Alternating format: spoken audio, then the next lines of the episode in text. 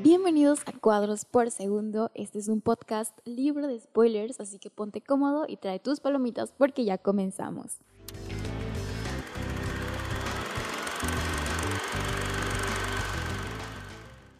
Sean bienvenidas, sean bienvenidos una semana más a este podcast en el que hablamos sobre películas, sobre series y todo lo referente a la cultura pop. Yo soy Vianney Chicati y para el episodio del día de hoy quería hablar un poquito sobre esta parte de vencer nuestros miedos, esta constante lucha que tenemos dentro de nosotros mismos y también un poquito sobre eh, defender nuestra identidad, ¿saben? porque muchas veces siento que nosotros mismos ponemos estas barreras y ponemos estos miedos que los vemos gigantes, gigantes, y que muchas veces no sé si de pronto les pasa que entran en crisis, que no saben ni dónde están parados. Bueno, a mí sí me ha pasado, he estado en este lugar muchas veces, sobre todo en la cuarentena, y creo que no está cool, pero es un lugar del que siempre, siempre se puede salir Así que el listado del día de hoy se va a tratar un poco de esas películas que muchas veces nos inspiran a través de sus eh, protagonistas o de sus personajes principales para armarnos de valor y poder vencer estos miedos que a veces nos detienen. Les recuerdo que en este podcast no somos ni críticos de cine, ni expertos, jueces de la academia, ni nada de eso, así que eh, esto es nada más por diversión, por entretenimiento, para echar el chisme. Así que espero que lo disfruten muchísimo, que se diviertan y que en algún momento lleguen a ver estas películas si es que todavía no las han visto. Y para comenzar con el listado del día de hoy, tenemos una película que siento que es la favorita de muchos, es Little Miss Sunshine. Esta road movie fue dirigida por el matrimonio conformado por Jonathan Dayton y Valerie Ferris. Y para hacer el debut de esta pareja fue muy bien recibida por la crítica ya que logró cuatro nominaciones a los premios de la Academia, de los cuales ganó dos. El Oscar a Mejor Actor de Reparto y a Mejor Guión Original. Esta comedia dramática fue estrenada por allá del 2006 y se desarrolla en un ambiente cotidiano de una familia promedio americana, eh, conformada por la madre, el padre, el abuelo, el típico hermano adolescente y medio rebelde y Olive, Olive es la más pequeña de la familia, pero tiene aspiraciones bastante grandes, sobre todo dentro de los certámenes de belleza. Y la aventura de esta familia comienza cuando inesperadamente llega el tío Frank a vivir con ellos y entonces deben modificar todos sus planes para lograr que Olive llegue a participar a uno de estos certámenes de belleza. Es así como esta familia entera termina dentro de una combi y comienza un viaje de carretera inolvidable. Esta película define muy bien el desarrollo de cada uno de sus personajes además de que cuenta con una banda sonora que le agrega la melancolía adecuada a cada escena.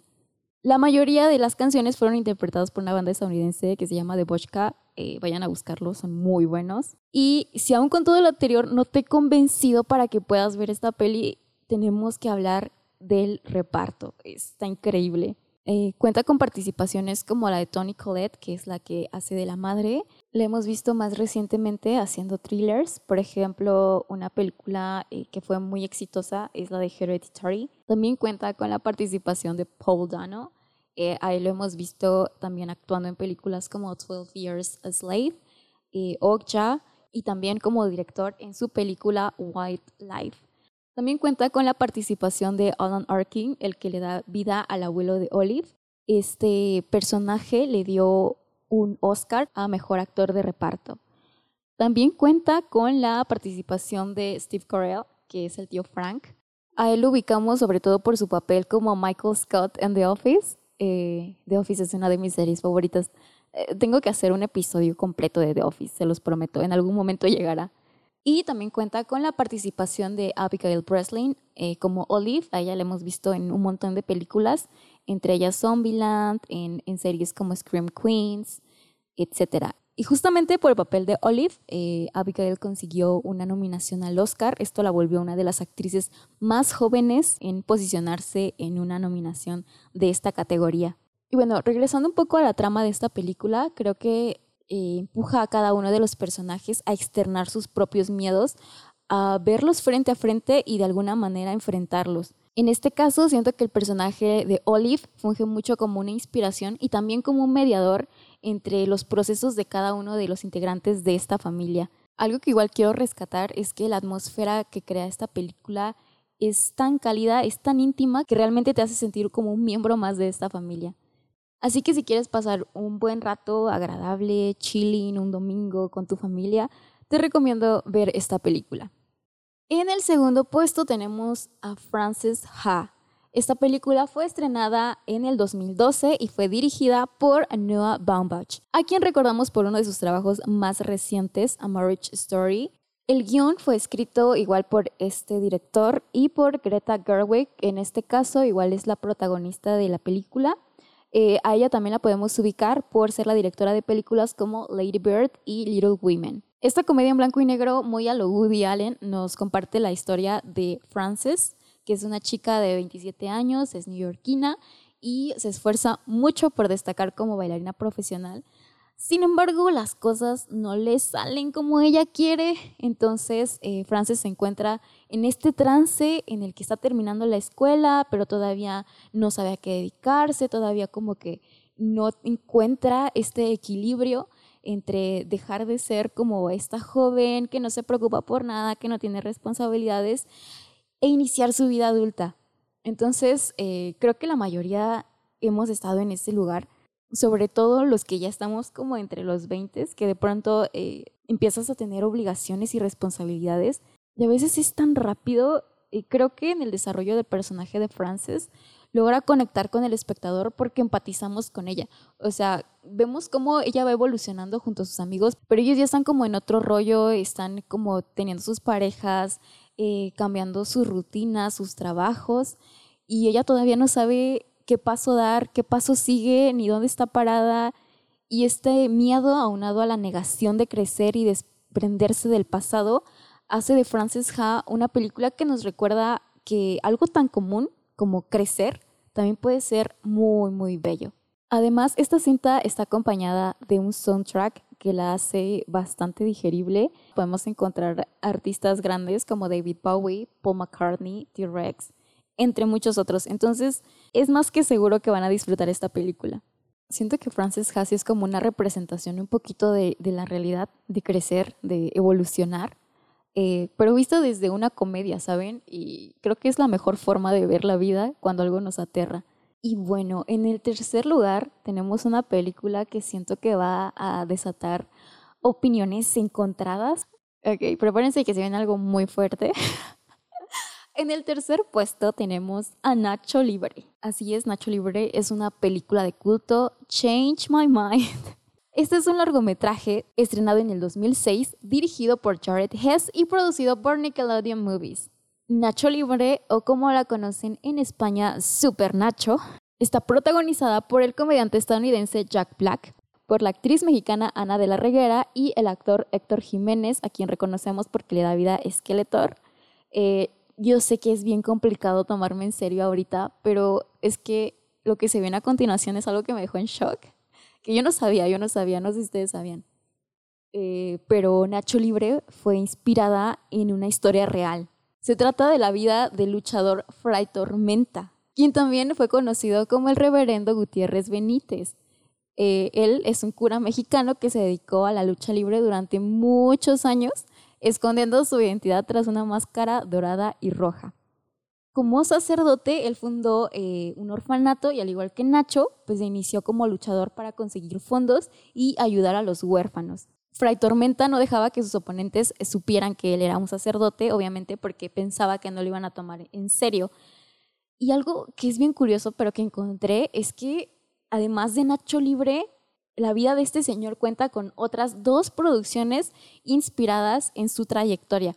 Entre ellas está un filme francés de 1991 y que le pediré ayuda a mi amiga de Google Translate para poder pronunciar el nombre de esta película. El homme masque d'or. Que en español sería El hombre de la máscara de oro.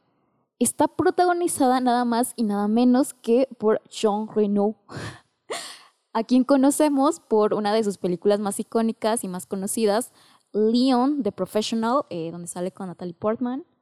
Eh, es una buena película también. Y pues volviendo al tema de la película de Nacho Libre, eh, desde el principio no fue muy bien recibida por la crítica, pero como ya les comenté, nosotros no somos ni expertos, ni jurados, ni nada de eso. Aquí disfrutamos las películas porque nos gustan. Y tomando en cuenta que pues, la audiencia a la que va dirigida esta película es un público infantil, creo que es una buena representación de, un héroe que defiende eh, su pasión y con ello también parte de su identidad, que no renuncia a sus sueños a pesar de que va en contra de lo establecido.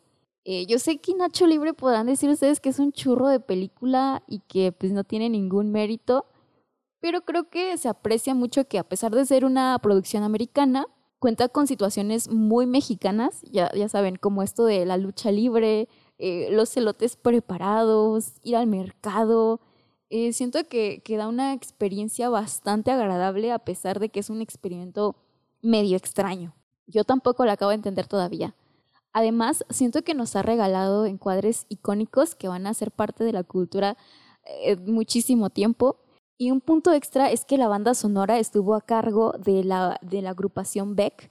Y obviamente tenía que mencionar esto, Nacho Libre fue grabada cerquita de mi casa, como a 20 minutos. Así que eso obviamente le da como un bonus. O sea, ¿quién viene a grabar una película en el lugar más recóndito de Oaxaca? No lo sé, pero de alguna manera funciona para mí. Y bueno, esto ya fue todo por el episodio de esta semana. Espero que les haya gustado muchísimo y que de alguna manera, no sé, los haya inspirado. Recuerden que tener miedo es súper normal, pero igual muchas veces cuando los enfrentamos son mucho más chiquitos de lo que creíamos.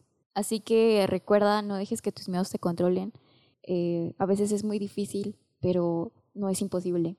Y hablando de vencer miedos, también quiero agradecerles por el apoyo que recibió el primer episodio. ¡Wow! No esperaba tanta, tanta respuesta y no me queda otra cosa que agradecerles muchísimo. Y para seguir en contacto pueden seguirnos en redes sociales porque les voy a estar ahí subiendo igual contenido del episodio del día de hoy. Eh, ya tenemos Instagram, por fin. Estamos como arroba cuadros por segundo. Eh, el por es una X. Y en TikTok igual nos pueden encontrar de esa manera. Eh, a mí me encuentran como arroba Viani Chicati, con B de Batman y Chicati con doble T. Igual me pueden seguir en, en Twitter si quieren. Ahí la verdad es que solamente publico desgracias personales, pero igual pueden seguirme si se quieren reír un poco de mí, no sé. Y déjenme sus dudas y sugerencias en los comentarios por allá, los voy a estar leyendo y espero que nos estemos escuchando para el próximo domingo. Cuídense mucho, lávense sus manitas, usen sus cubrebocas y eh, yo soy Viani Chicati, nos estamos escuchando en el próximo episodio. Adiós.